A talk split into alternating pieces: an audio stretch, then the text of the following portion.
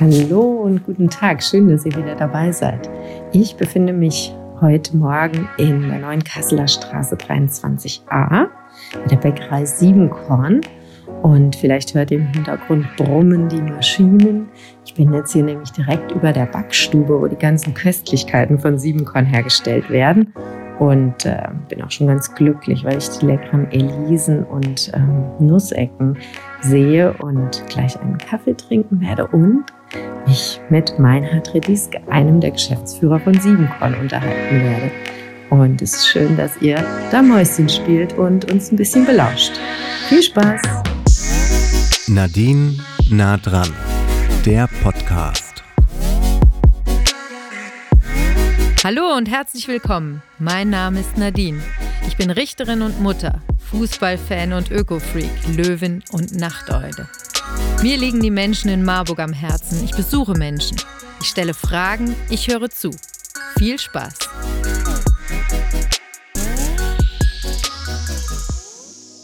So, jetzt ist der Meinhard gekommen. Wir sitzen hier in einem ähm, ausreichend großen Raum. Ich bin schon bewirtet worden mit Nussecken und den wunderbaren Elisen und habe meinen Kaffee, der mich so glücklich macht. Und freue mich jetzt, Meinhard, dass du da bist. Hallo. Hallo. Sag mal, bist du denn oft hier in deinem Büro oder bist du auch viel ähm, in den Filialen unterwegs oder in der Backstube selber noch? Ich arbeite selbst nicht bei einer Backstube, aber ich bin Bäckermeister und habe ja bis vor ein paar Jahren auch regelmäßig in der Backstube gearbeitet. Mittlerweile ist die Arbeit so viel geworden, auch im Bereich äh, Verwaltung und äh, kaufmännische Leitung, dass ich nur noch Qualitätsentwicklung und äh, Produktentwicklung mache. Hm, was heißt das genau, Produktentwicklung? Was machst du da? Ja, im besten Sinne des Wortes denke ich mir neue Rezepte aus, die dann in der Backstube probiert werden. Ich habe äh, eigentlich vielleicht eine seltene Gabe. Ich kann mir Rezepte sehr genau vorstellen, wenn ich die aufschreibe, wie es dann danach schmecken wird. Und ich bin dann immer sehr nah dran, äh, dass nur noch kleine ähm, Nachjustierungen in der Backstube nach den Versuchen gemacht werden müssen. Wow. Ich kann das so ein bisschen nachvollziehen. Ich habe dir vorhin schon in unserem kleinen Vorgespräch gesagt, dass ich auch sehr gerne backe. Und mir fällt natürlich immer auf, dass je mehr man backt, desto eher kann man, wenn man ein Rezept liest, sich schon ungefähr ein bisschen vorstellen, wo die Reise hingeht und wo vielleicht auch Knackpunkte beim Rezept liegen könnten. Mhm. Ne? Ähm, aber was inspiriert dich denn dann? Also was, ähm, wie, wie kommt es zu einem neuen Rezept bei dir? Liest du irgendwas über einen Korn, von dem du noch nie was gehört hast oder so? Es gibt völlig unterschiedliche Möglichkeiten. Also es gibt manchmal ähm, Kundenideen, die wir umsetzen, wo Kunden sagen, sie haben da und da dies und das probiert oder lieben jenes. Dann gibt es natürlich äh, aus meinen eigenen ähm, Erfahrungen, ich, überall wo ich bin, gehe ich immer in alle möglichen Bäckerläden rein und gucke mir Sachen an, probiere auch durchaus was und ähm, dann treffen wir uns ja auch unter Kollegen. Wir sind im Demeter-Arbeitskreis der Demeter-Fachgruppe. Dann ähm, sind wir im Arbeitskreis Gutes Brot, wo wir uns mit anderen Biobäckern treffen und äh, auch in so einer Erfa-Gruppe, wo sich auch Bäcker treffen, wo es auch immer um Top-Produkte geht und Top-Rezepte und so weiter. Das heißt, mit offenen Augen, offenen Ohren, man liest was oder wir haben jetzt ähm, einen Bauern, der eine neue, ähm, einen neuen Weizenanbau gemacht hat mit einem sogenannten Populationsweizen wo mehrere Sorten gemeinsam ausgesät werden, die dann ähm, auf dem Acker verschiedene Widrigkeiten besser verkraften können sollen als ähm, eine reine Sorte, die ähm, gleichmäßig leiden würde unter einer nachteiligen ähm, Umweltbedingung. Mhm. Und das hat sich jetzt zum Beispiel ähm, in diesem Sortenversuch, den auch das Land Hessen unterstützt, als sehr positiv herausgestellt. Und dann habe ich zu dem Anlass äh, eine neue Weizenbrotsorte entwickelt, die äh, wir einen Monat lang auch damit gebacken haben, den Ackerkeil. Und ähm, so gibt es auch von der Anbauseite her Inspirationen natürlich. Mhm. Also ich lese in irgendeiner Fachzeitschrift, es gibt einen neuen äh, Rohstoff, äh, den ich spannend finde. Mm. Und dann reift das mit der Zeit. Ah, toll. Und das ähm, schreibt ihr ja dann auch immer in die Begleitheftchen, die bei euch in, der, äh, in den Läden ausliegen, oder? Da steht ja auch immer sowas drin über bestimmte Weizen oder bestimmte. Einiges natürlich schreiben wir da in diese Stulle, die monatlich Genau. erscheint und äh, in unseren Läden erhältlich ist, rein. Aber ähm, es gibt natürlich auch äh, immer noch viel mehr zu berichten. Der Umfang ist ein bisschen beschränkt. Man kann da nicht ähm, ohne äh, Ende die Leute mit Details belasten. Hm. Und so ist es eigentlich immer nur so ein kurzes Eintauchen in einen Ja, Zusammenhang. schade. Ich finde das immer super spannend. Jetzt euren Beitrag über Kuvertüre zum Beispiel. Ja, natürlich. Mhm. Das, auch trotzdem muss man sich eben in Ja, dem klar. Umfang und Rahmen beschränken und muss immer davon ausgehen, ähm, dass in einer schnelllebigeren Zeit mh, die Tiefe nicht unbedingt ähm, dann über zwei Seiten oder sowas gehen darf. Wem sagst du das? Ähm, ich habe schon jetzt mitbekommen, dass du ein begeisterter Bäcker bist, aber ich habe ja davor so ein bisschen ähm, mich mit deiner Vita beschäftigt und ähm, habe da drin gefunden, dass du eigentlich vorher was ganz anderes gemacht hast, ne? Du hast nicht von Anfang an eine Bäckerlehre gemacht, sondern Ich kann mich kaum daran erinnern. Ähm, ich bin mal nach Marburg gekommen, um hier Theologie zu studieren, äh, wollte Pfarrer werden und habe das in einer Krise, die jeder gute Theologiestudent wohl haben sollte, ähm, dann an den Nagel gehängt. Ähm, unter anderem, weil ich keine Lust hatte, mich beruflich eigentlich immer darum zu bemühen, etwas tun zu können, sondern äh, mich hauptsächlich damit beschäftigen wollte, wie kann ich es tun und es auch tatsächlich dann zu tun. Mhm. Das heißt, hast du Theologie zu Ende studiert oder hast du dann aufgehört mit dem Studium? Ich habe aufgehört. Du hast aufgehört. In welchem, in welchem Semester ungefähr? Das kann man nicht so ganz genau sagen, weil ich ähm, hier dann mal ein Praktikum gemacht habe und dann mh, zwei Tage gearbeitet habe und nebenbei weiter studiert habe, so ein wenig. Ja. ich, ich war sprachfrei und ähm, das heißt mit Latinum an der Schule, Hebraikum und Graecum an der Uni. Hm, sechs Semester oder so, würde ich sagen. Ah ja, Hm. okay. Aber du bist ja dann im Grunde genommen so ein bisschen so der mm, christlichen Thematik treu geblieben mit dem, mit dem Brot, mit dem täglichen Brot sozusagen. Ähm, es ist ja jetzt nicht unbedingt der natürlichste Wechsel von der Theologie ähm, zum Bäckerhandwerk. Wie kam es denn dazu? Die 80er Jahre waren eigentlich geprägt davon, dass äh, vornehmlich äh, Akademiker sich äh, die Frage gestellt haben, ob sie mit Uni-Karriere äh, im akademischen Bereich auf dem richtigen Weg sind. Es sind ja damals auch andere selbstverwaltete Betriebe entstanden, wie zum Beispiel Druckhaus im Bereich Drucken ähm, oder ähm, Buchladencafé, ähm, Roter Stern oder Reisebüros oder ähm, Wagner Solartechnik. Ähm, und in dem Rahmen gab es dann auch dieses, diese junge ähm, selbstverwaltete Bäckerei Siebenkorn. Und ähm, ich habe mir dann genauso Gedanken gemacht ähm, über Landwirtschaft. Habe auf dem Bauernhof auch ein Praktikum gemacht, wollte eigentlich möglichst äh, zu den Wurzeln eigentlich Mhm. und praktisch tatsächlich was tun. Mhm. und habe dann gemerkt, dass mir das auch sehr gut liegt.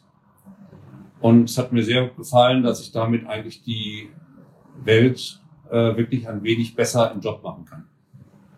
Das ist ein schöner Ansatz. Der treibt mich auch immer so ein bisschen. Ähm, aber wo hast du denn, auf ähm, welchem landwirtschaftlichen Betrieb hier in der Nähe hast du ein Praktikum gemacht? Ja, genau, bei Gabriels in Schiedebach. Mhm. Gibt es die noch? Ja, die gibt's. Ah ja. Und ich hatte auch ein Praktikum bei Fleckenbühl äh, in Schönstadt geplant. Dazu ist es dann nicht gekommen, weil es mir hier so gut gefallen hat. Haha, okay. Ja, Fleckenbühl, genau. Das ähm, tauschst du dich mit denen auch häufiger aus, so von Bäcker zu Bäcker? Ähm, die waren mal in der Fachgruppe äh, der Demeter Bäcker und in dem Rahmen habe ich mich dann getroffen. Ja. Allerdings haben die ja die Backstube nicht in Marburg, sondern in Frankfurt. Ah ja. Von daher ist das schon eine räumliche Trennung. Die hatten auch mal einen Backstubenleiter eine Zeit, der hier gelernt hatte. Da gab es dann eben ein paar Kontakte. Hm. Ansonsten ähm, ist das ein, eine relativ geschlossene Geschichte, Fleckenbühl, Mhm. die sich halt in ihrem Kreis ähm, sehr stark austauschen und abarbeiten, aber wenig äh, Außenkontakte haben. Mhm. Okay. Aber dann berichte doch mal von deinen Anfängen. Also du hast dir dann irgendwann gedacht, okay, nicht Metzger, Bäcker wäre das, was ich machen will. Oder nicht Landwirt, sondern Bäcker. Also wie kam es zu diesem Schritt? Das würde mich nochmal interessieren. Ich glaube, ich glaube nicht unbedingt, dass es im Kern ganz genau darauf ankommt, was man macht, sondern man macht äh, eine persönliche Entwicklung, die macht man egal, wo man hingeht, ob man nun äh, Schreiner lernt oder ob man in der Bäckerei arbeitet. Das ist eigentlich zunächst mal gleich. Man arbeitet sozusagen seine Themen auf einer Bühne ab. Und welche Bühne man dann dafür wählt, ähm, ist zwar nicht egal, aber es ist auch nicht total entscheidend. Für mich war es Bäckerei, weil ich mich hier sehr verbunden gefühlt habe mit der Arbeit.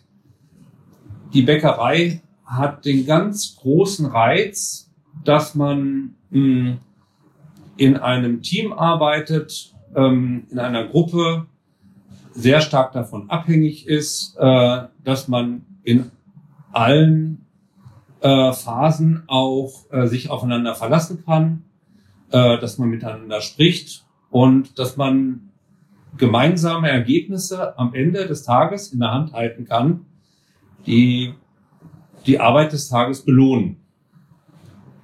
Ja, das sagst du einer passionierten Bäckerin.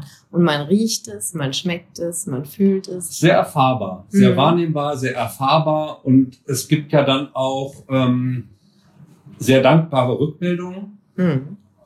Man muss sich da auch die 80er Jahre an der Stelle vorstellen, wo ähm, es sehr, sehr viele äußerst glückliche und äußerst dankbare Kunden gab, die äh, auf eine Biobäckerei, die es so ernst nimmt und meint, wie wir es äh, auch tun, ähm, gefreut haben und sich jedes Mal freuen konnten. Im Augenblick ist Bio ja in der Gesellschaft voll angekommen und Biobäckerei natürlich auch. Ähm, aber damals war nicht immer alles perfekt, was wir gebacken haben. Und das Brot war eben auch mal schwarz oben drauf. Und das haben die Kunden dann nicht so ernst genommen und haben die schwarze Kruste halt abgeschnitten. Und das, dann war das fertig. Heute würde der Kunde das nicht kaufen. Mhm, mhm. Das kann ich verstehen. Ne? Es gab ja auch mal so den Spruch, dass man aus Solidarität den äh, Fairtrade-Kaffee aus Nicaragua trinkt und nicht, weil er schmeckt. Das ist ja heute bei dem Angebot auch anders. Ne? Aber damals hat man aus Überzeugung getrunken und eben dann den Magen außer Acht gelassen. Ja, das würde ich allerdings jetzt äh, erstmal nicht auf Siebenkorn beziehen. Nein, natürlich nicht. Ausdrücklich nicht. Wir haben eigentlich das, äh, das Vollkornbrot neu erfunden. Und ähm, man kannte das Vollkornbrot vom Bäcker als ähm, sehr kompakte Körnermasse, so wie man das vielleicht auch noch äh, sich jederzeit von Packungsbroten vorstellen kann, Kosackenbrot oder was es dann auch da äh, im Handel, im Lebensmitteleinzelhandel gibt. Die Bäcker haben Vollkorn immer so betrachtet, grob, Korn an Korn, fertig. Und wir haben auf einmal aus äh, feinem, fein gemahlenem Mehl hatten wir die Freiheit aus eigener Mühle, konnten wir jeweils pro Sorte genauso einstellen, wie wir es haben wollten. Ähm, ein feines Vollkornbrot gemacht und haben uns auch nicht darauf beschränkt, wie das beim Bäcker üblich war, äh, Roggen-Vollkornbrote zu machen, sondern haben dann plötzlich auch Weizen oder Dinkel Vollkornbrote gemacht, die dann ähm, auch nochmal lockerer waren, durch das feine Mehl lockerer und dann nochmal lockerer durch, auch durch Weizen. Der konventionelle Bäcker versäuert bis heute, macht nun Sauerteig bis heute aus, von Roggenmehl. Wir machen ja äh, mittlerweile zehn verschiedene Sauerteige. Unter anderem äh, versäuern wir auch Weizenmehl. Mm, Da sind die Bäcker heute leider noch nicht, noch nicht mal angekommen, dass sie damit äh, umgehen. Und so war mit diesem, diesem Sauerteig, mit dem feinen, mit dem lockeren, mit den super saftigen Teigen auf einmal ein völlig neues Produkt da. Denn auch diese Körnerteige bei den Bäckern waren immer äh, knüppelhart. Und im weichen Teig, da entsteht Geschmack, da entsteht Aroma, da haben wir Frischhaltung. Ähm, wir haben mal äh, so einen ähm, Volumenteiler eingearbeitet, der sozusagen die Brote abwiegen sollte. Und ähm, der Anbieter hatte unheimliche Schwierigkeiten, weil alles klebte und verklebte.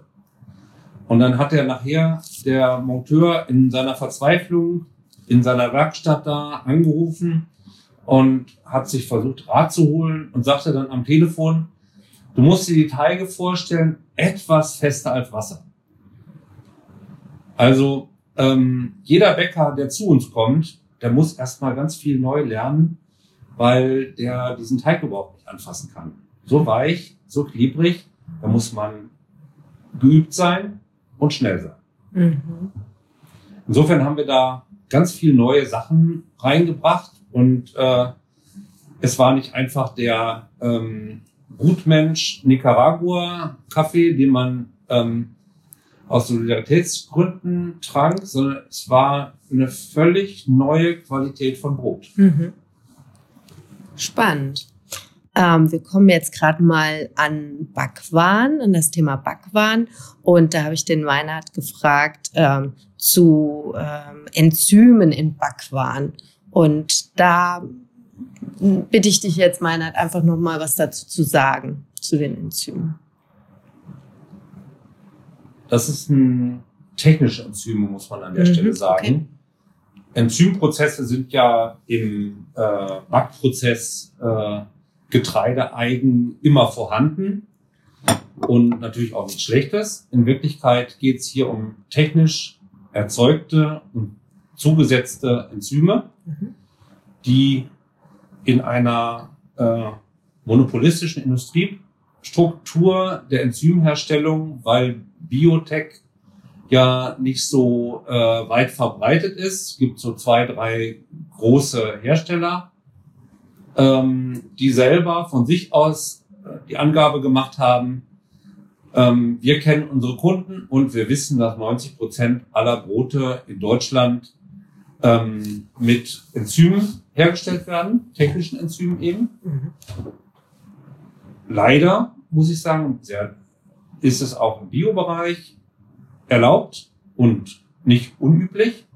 Insbesondere große Hersteller bedienen sich dieser technischen Enzyme, um ähm, Produktionsanlagen ähm, besser mit diesen Maschinen, mit diesen, äh, mit diesen technischen Enzymen laufen lassen zu können, ähm, weil damit Bioprodukte, die zum Beispiel kleberschwächer sind, äh, weniger Zusammenhalt, weniger elastisch, weniger dehnbar sind, in den ganz normalen Produktionsanlagen mitlaufen zu lassen. Mhm. Ähm, die Kundenerwartung spielt dabei eine Rolle. Äh, große Volumina, äh, schöne Saftigkeit. Man kann technische Enzyme zusetzen, die mh, bereits verkleisterte Stärke noch weiter abbauen. So könnte man zum Beispiel ein Brot, was äh, sechs Monate saftig und frisch bleibt, kreieren. Ähm, es gibt eigentlich alle Möglichkeiten. Man könnte sich überlegen, was man gerne haben möchte. Wenn man groß genug ist, kann man damit eine Backmischung herstellen. Viele Bäcker stellen ja Backmischungen, verwenden ja Backmischungen, wo sie sowieso nur Hefe, Wasser und vielleicht noch einen kleinen Mehlanteil dazu tun mm, und nutzen auf diese Art und Weise ähm, diese Hochtechnologie. Die Gefahr besteht darin, dass diese Enzyme sehr unbekannt sind in ihren Wechselwirkungen, die es im Körper gibt und dass die Herstellung ähm, nicht unbedingt immer transparent ist.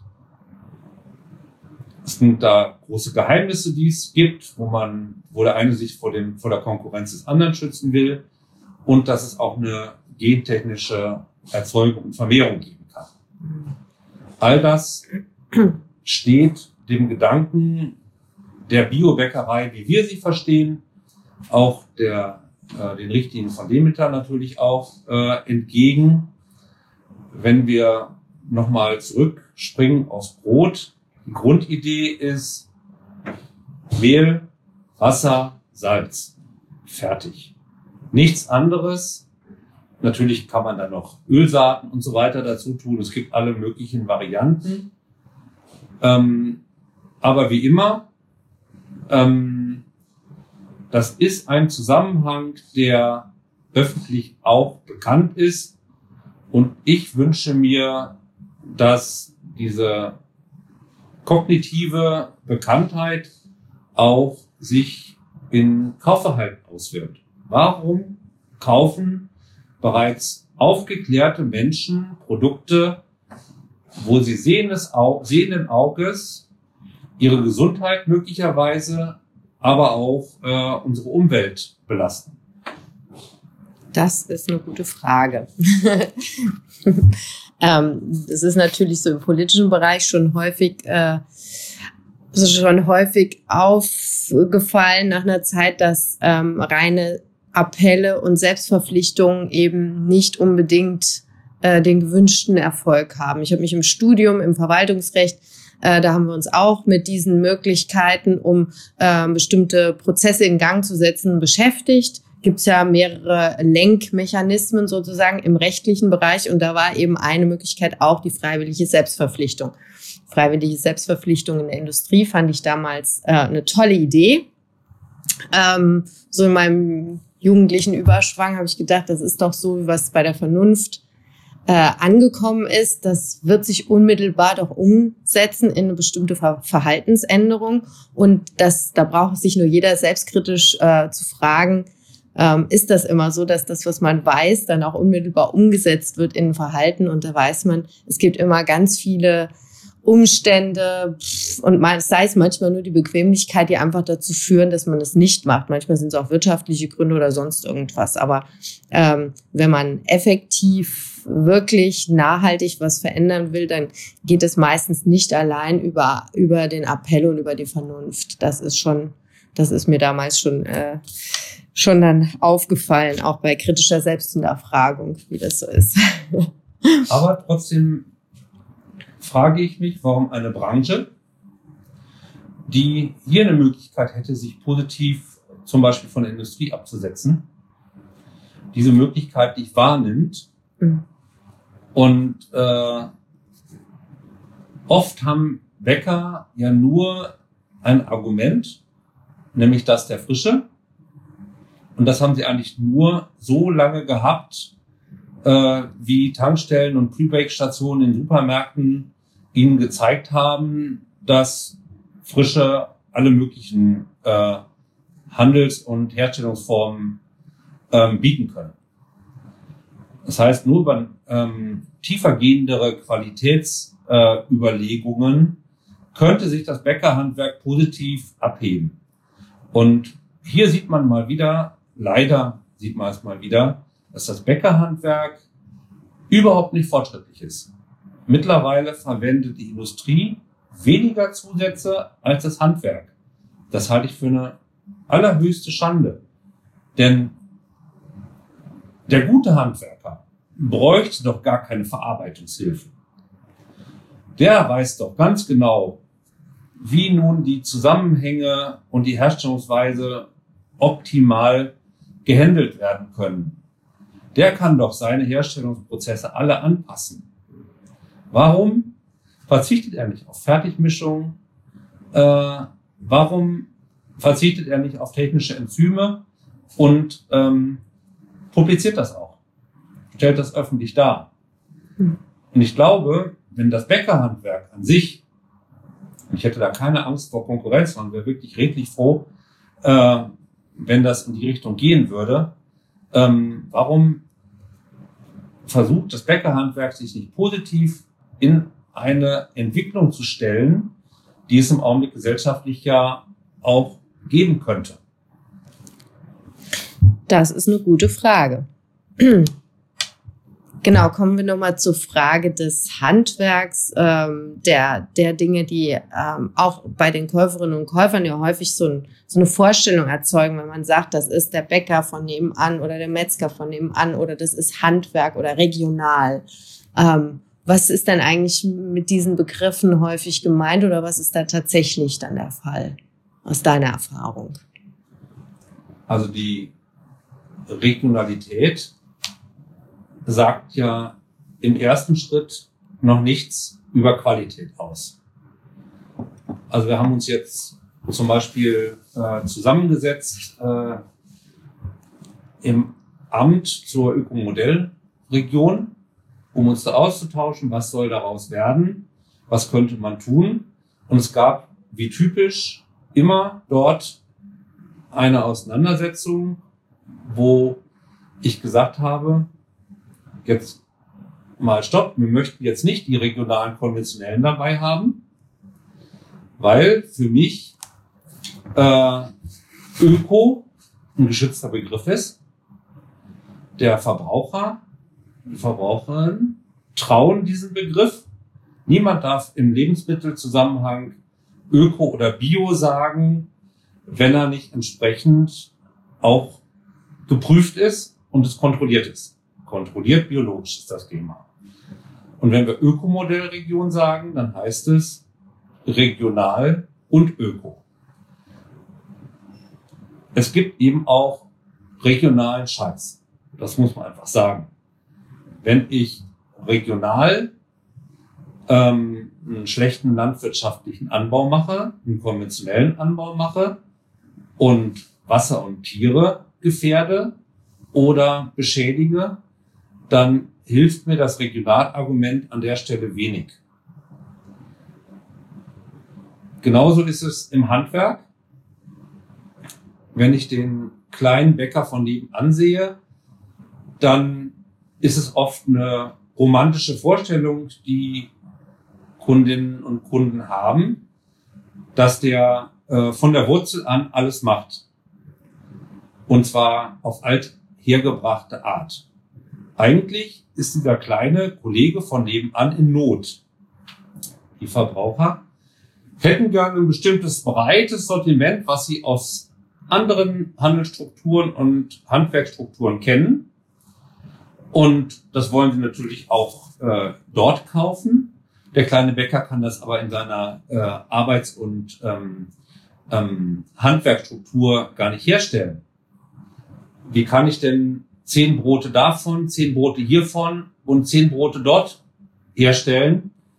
Wenn ich da jeweils einen eigenen Sauerteig, wenn ich da jeweils einen eigenen Teig mache, wenn ich da ähm, ähm, diese ganze Arbeit hineinstecke, dann wäre ich ja 24 Stunden rund um die Uhr beschäftigt. Das heißt, der kleine Bäcker muss entweder sagen, ich habe hier nur drei Brotsorten und zwei Kuchensorten und die mache ich super gut. Ich kenne ganz wenige, die das wirklich tun, die konsequent äh, vermeiden, Fertigmischungen zu nehmen. Der kleine Bäcker ist darauf angewiesen, Fertigmischungen zu nehmen, um einigermaßen um die Kurve zu kommen. Es wird äh, ja im Bäckerhandwerk überhaupt leider und nicht nur in kleinen, sondern auch durchaus in mittleren Größen äh, viel zugekauft. Wer stellt denn heute noch äh, Laugengebäck selber her? Die meisten Bäcker stellen keine Croissants mehr selber her, die kaufen sie auch zu, tiefgefroren.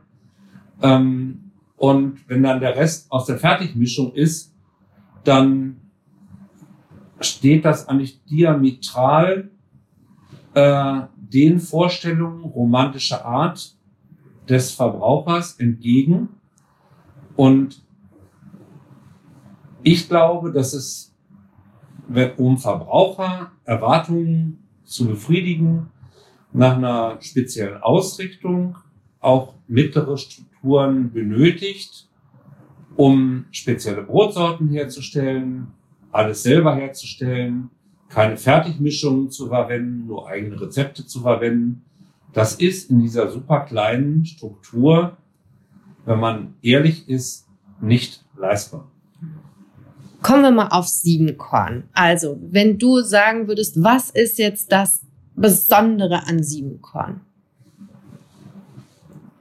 Dann bräuchten wir mehr Zeit. ähm, Im Kern geht es um handwerkliche Exzellenz. Man muss an der Stelle sagen, oft wird ja gesagt, das ist hier Bioqualität. Bioqualität hilft uns an der Stelle wenig. Das bezeichnet ja immer nur den handwerklichen Ursprung. Und wir sind Handwerker. Es gibt also gute und schlechte Biobäcker, genauso wie es gut und schlechte konventionelle Bäcker gibt. Für uns ist das führende Thema das Handwerk. Handwerkliche Exzellenz heißt für mich, wir stellen alles selber her nach eigenen Rezepturen ohne Zusätze. Mhm. Dazu kommt dann aber natürlich noch vieles anderes. Mm, es geht um die Sortimentsausprägung. Das heißt, wir wollen ja auch etwas für Veganer, etwas für Vollwertköstler, etwas mhm. für Laktoseintolerante, etwas für Gluten äh, unverträgliche und so weiter und so fort bieten. Und nichts davon soll einen diätischen Charakter haben, sondern immer alles soll für alle Gruppen ein Genuss sein. Und dafür benötigen wir ein wirkliches handwerkliches Arbeiten, Hinzu kommt, dass wir als Bäcker in einem energieintensiven Bereich arbeiten. Wir bekommen also die Aufgabenstellung, da auch entsprechend nachhaltig uns zu orientieren.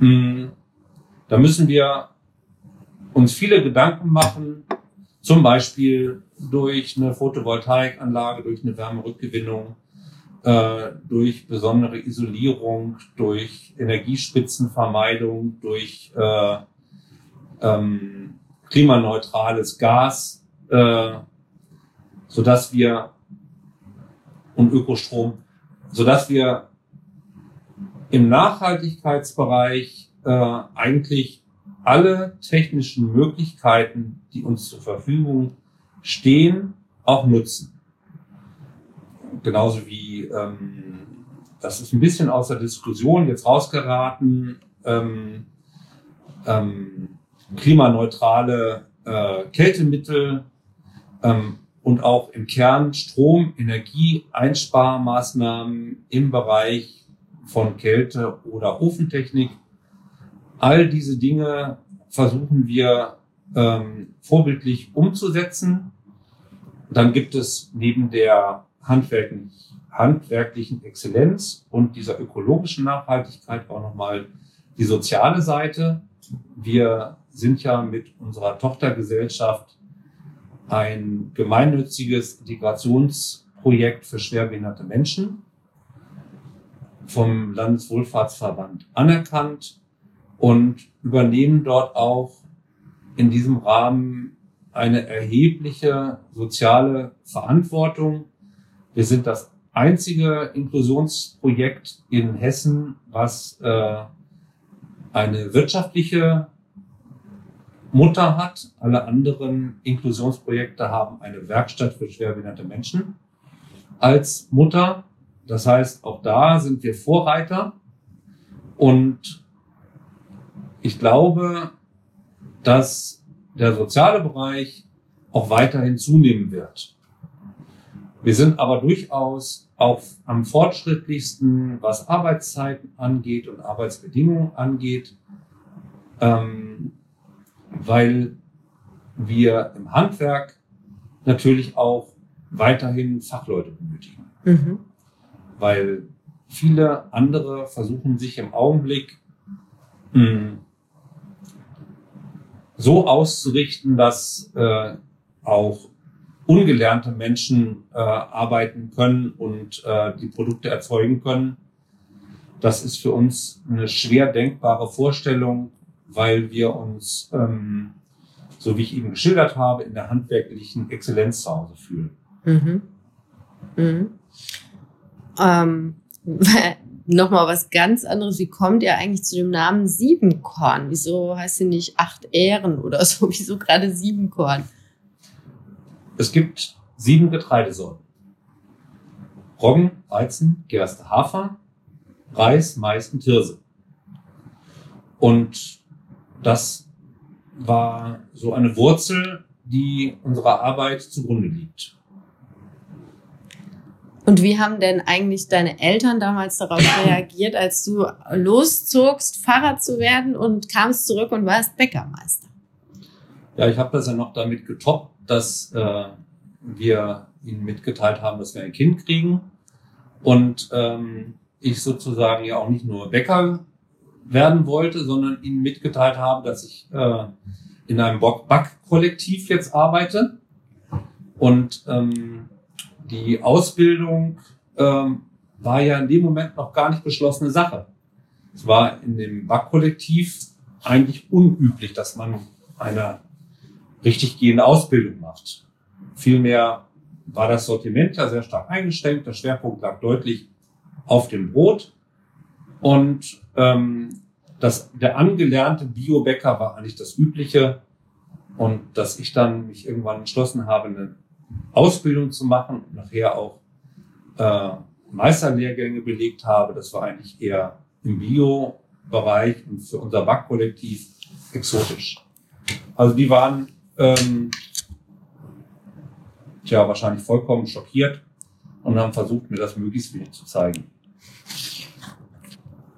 Daraus schließe ich, dass du sehr tolerante Eltern hast.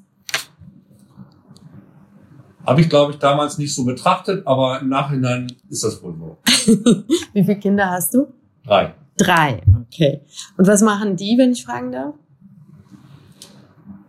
Die älteste ist Sonderpädagogin, die zweite ist ähm, Technikerin beim WDR und der dritte ist im Vertrieb äh, als Vertriebsmanager tätig. Okay. Dann frage ich dich jetzt noch, wo kommst du denn eigentlich ursprünglich her? Du bist ja zum Studium nach Marburg gekommen. So habe ich es verstanden. Genau, ich komme aus Gütersloh, aus Ach. Westfalen. Da, wo die Schädeldecken eben noch recht stark sind und richtige Dickköpfe herkommen. Ach was, da sagst du was. Das kenne ich, ja. Und was gefällt dir denn an Marburg? Was hat dich hier gehalten? Ich war am Anfang erstmal schockiert, nachdem man, nachdem ich aus Westfalen kam, über die harsche Art, die mir hier entgegengeschlagen ist. Äh, in Westfalen ist man so ein bisschen schnodderig äh, ähm, miteinander und hier habe ich ähm, gelernt, ähm, dass es recht klare Ansagen gibt. Mhm. Trotzdem hat mir auch noch im handwerklichen Bereich dieses offene Klima gut gefallen, was natürlich auch zum guten Teil durch die Uni geprägt ist. Mhm. Also Kulturangebot natürlich auch. Vieles geht ja damit einher, dass ähm, Marburg eine Weltoffenheit hat. Mhm. Weltoffen, sagst du, Kulturangebot. Ähm, was gefällt dir noch an Marburg? Ich bin mh, hm, passionierter Rennradfahrer und Radfahrer insgesamt überhaupt. Bewege mich also tatsächlich fast überhaupt nicht mit dem Automobil. Hm, und mag hier die Topografie rundherum, mag die Landschaft rundherum, fahre sehr gerne hier in, in dem Umkreis auch Rad und mag auch die Berge. Mhm. Kennst du Bad Endbach? Ja. Meine Heimat? Ja. ja, fährst du da auch manchmal rum? Ja, da komme ich auch rum. Meistens dann aus Richtung Rottenhorn kommen. Ah ja. Äh, oh. Ja. ja, wie gesagt, flach ist langweilig. okay. Und ähm, ähm, hast du Ideen für Marburg oder was denkst du, was müsste sich vielleicht verändern oder muss sich vielleicht gar nichts verändern? Ich persönlich habe ein großes Interesse daran, dass sich im Verkehr etwas ganz grundsätzlich ändert. Es gab zum Beispiel diese Diskussion um das Grundstück am Theater neben dem Turm. Ich glaube, dass es ganz wichtig wäre, dass an solchen Stellen ähm, Parkhäuser entstehen würden, wo ähm, Leute, die nach Marburg reinfahren wollen, ihr Auto abstellen können und dann über andere Beförderungsformen weiter nach Marburg eindringen könnten. Also über Pedelecs, mhm. über kleine Elektromobile mit eingeschränkter Geschwindigkeit äh, über Busse. Ähm, da muss an nicht nur im Norden, sondern auch in der Mitte und auch im Süden müssten solche ähm, Punkte geschaffen werden. Und es müsste eine völlige Neubewertung äh, der ähm, Ordnung zwischen Verkehrsmitteln geben im Augenblick, egal ob irgendwo ein Radweg vorhanden ist oder nicht, gibt es, sind alle Autofahrer immer noch der Meinung, die Straße gehöre ihnen. Das müsste sich dringend ändern und ich glaube, das ändert sich auch nur dann, wenn äh, die Menschen, die Politik machen, selber nicht vordringlich Autofahrer sind, die am Wochenende mal äh, ein wenig übers Feld hoppeln mit ihrem Rad, sondern ähm, das tägliche äh, Fortkommen mit dem Rad bewältigt wird, dann würden Politiker eine Innensicht gewinnen, die sie dazu befähigen würde, ähm, die Dinge komplett neu zu organisieren. Es geht mir nicht um Radwege, sondern es geht mir darum, dass Autofahren aus der Beherrschung im Straßenverkehr herausgenommen wird. Ähm, ich denke, dass es langsamer passieren müsste, das Autofahren in der Stadt. Ähm, und es könnte auch so etwas geben wie City Maut, dass äh, die Einfahrt in die Stadt Geld kostet und dass man aber auch, so wie ich es eben gesagt habe, kurzfristig ähm, adäquate Möglichkeiten schaffen müsste, nicht mit dem Auto in die Stadt fahren zu müssen. Mhm. Am Ende frage ich immer gerne ähm, nach einer kleinen Weisheit, ein Satz oder ein, ein Gedicht oder irgendwas, was dir Oma, Mama oder sonst irgendwer mit auf den Weg gegeben hat. Gibt es irgend so eine so eine Lebensweisheit oder irgendwas, was dich so begleitet? Oder ein Satz, wo du öfter dran denkst? Nein, das fand ich jetzt nicht so. Kann auch, ein, kann auch ein alberner Satz sein. Kann ich nicht bedienen im Moment. Kein Problem. Ähm, vielleicht irgendwas, was dich so durchs Leben trägt. Wenn es dir vielleicht mal überhaupt nicht gut geht, was ähm, dich dann wieder in der Lage ist aufzurichten, wenn du daran denkst. Vielleicht ist auch irgendein Lied, das dich begleitet. Und so ein Soundtrack deines Lebens. Da konnte ich jetzt erstmal nichts zu sagen. Fällt mir nichts ein. Da kommt wieder der Westfale. der braucht keinen Soundtrack, der ist ganz aus sich selbst. Ja, das ist auch, das ist auch zum Teil, dass ich, dass ich ähm, nicht derjenige bin, der so mit seinen privaten Dingen so in die Öffentlichkeit dringt. Ah, okay. Ja. Aber was hörst du denn für Musik? Jetzt will ich es doch wissen. Ich höre unheimlich viel klassische Musik. Ist das so tatsächlich? Mhm. Ja. Was am liebsten? Ich höre eigentlich alles Mögliche. Ich habe äh, mit barocker Musik angefangen und äh, bin auch schon im experimentellen Bereich jetzt mittlerweile sehr viel, dass ich also Sachen, die ich höre. Mhm. Also mh, Spielst du selber ein Instrument? nee, ich spiele leider kein Instrument. Mhm. Meine Kinder waren alle auf der Waldorfschule, die spielen natürlich alle ein Instrument.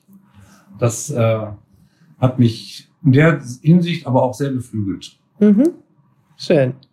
Äh, von Populärmusik hörst du gar nichts? Doch klar. Ich höre auch was, aber das ist für mich nicht, wo ich sagen könnte, das ist für mich tragend. Das ist mal Ah, ja, ja. ganz nett, Mhm. aber es ist nicht tragend. Ah, du hast so viel von den 80ern gesprochen. Michael Jackson oder Prince? Weder noch. Das ist alles, das, das, die beiden Jungs, die äh, waren für mich eigentlich so Massenware. Ah, Okay. Ja. Okay. Gut, Meinert. Mir hat's total viel Spaß gemacht. Vielen Dank für den Kaffee und ähm, die vielen Informationen. Ich danke dir. Okay.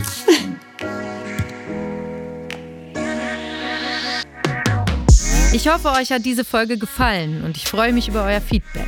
Abonniert diesen Podcast und empfehlt ihn Freundinnen, Verwandten und Nachbarinnen. Bis zum nächsten Mal. Eure Nadine.